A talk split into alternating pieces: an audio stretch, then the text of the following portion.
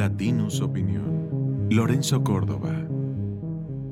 La figura de la representación proporcional para integrar una parte de las cámaras de diputados y senadores ha sido una de las piezas angulares del proceso de democratización en México. Fue en 1977 cuando, como producto de la reforma política de ese año, se crearon por primera vez 100 diputaciones que serían electas por este principio de manera adicional a los 300 legisladores de mayoría relativa para un total de 400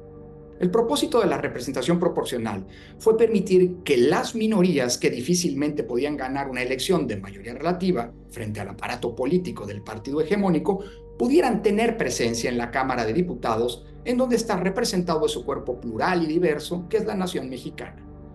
Más tarde, en 1986, el número de diputaciones electas por representación proporcional aumentó a 200 para un total de 500 integrantes de la Cámara Baja, composición que prevalece todavía hasta hoy.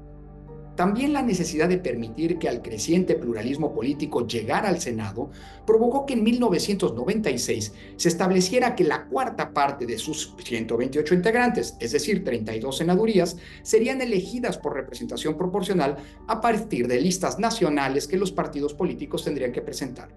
Así, hoy la Cámara Alta se integra por tres senadores elegidos por cada entidad federativa, dos para el partido que más votos tenga en cada estado y uno para la primera minoría, y por esos 32 legisladores que se asignan proporcionalmente.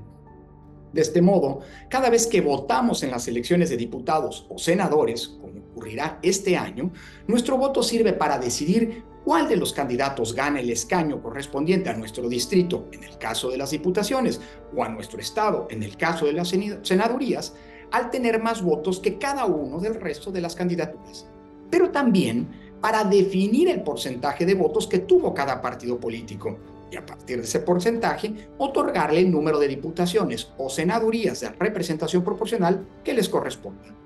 Por ello, es falso el argumento de que a los legisladores de representación proporcional no los elegimos porque nadie vota por ellos. Son nuestros votos y nada más que eso lo que define cuántos candidatos propuestos por este mecanismo serán electos como diputados o senadores. Pero además, la representación proporcional rescata aquellos votos que, habiendo sido emitidos por los candidatos de mayoría relativa que no obtuvieron el triunfo, los contabiliza para determinar la votación total que obtuvo cada partido y, a partir de ello, determinar cuántos legisladores de representación proporcional le corresponde a cada uno. Dicho de otro modo, si no tuviéramos representación proporcional, esos votos emitidos en favor de los candidatos que no ganaron una elección de mayoría se tirarían a la basura, no contarían para nada, con lo que habría algunos sufragios que sí valen y otros que no, rompiendo el ideal democrático de que todos los votos deben tener el mismo peso y contar para la, integrar, la integración de la representación política de una sociedad. Si no tuviéramos representación proporcional, solo él o los partidos mayoritarios, es decir, los que tienen por sí solos la capacidad de ganar en alguno de los 300 distritos electorales o en alguna entidad federativa, tendrían diputados o senadores. La representación proporcional, además, sirve para evitar la sobre y subrepresentación que conllevan las elecciones de mayoría relativa.